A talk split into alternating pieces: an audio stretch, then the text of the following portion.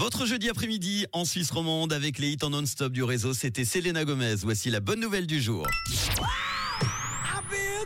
Et aujourd'hui, c'est la demande de sapins en Suisse qui est à la hausse pour nos fêtes de fin d'année.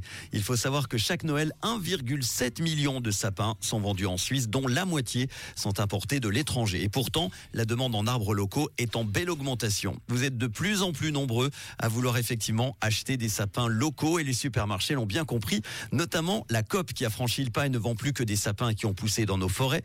À la Migros, ce sont 90% des sapins qui viennent de Suisse. En revanche, certains discounters comme Landy mise encore entièrement sur l'importation.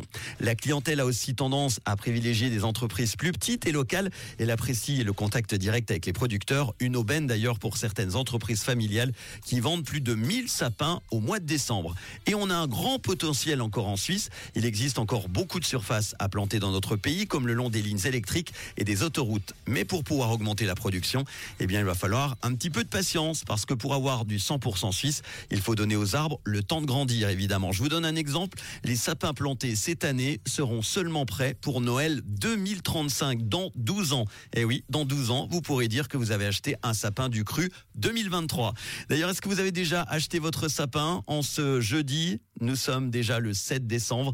Un made in Suisse ou un made in China? Un réel ou un en plastique? N'ayez pas peur de me le dire, je ne vais pas vous juger. 079 548 3000. Voici en attendant pour mettre euh, bah, dans votre sapin des hits avec par exemple dans les années 70 un bon son collector. Aretha Franklin tout de suite. Voici Respect Rouge.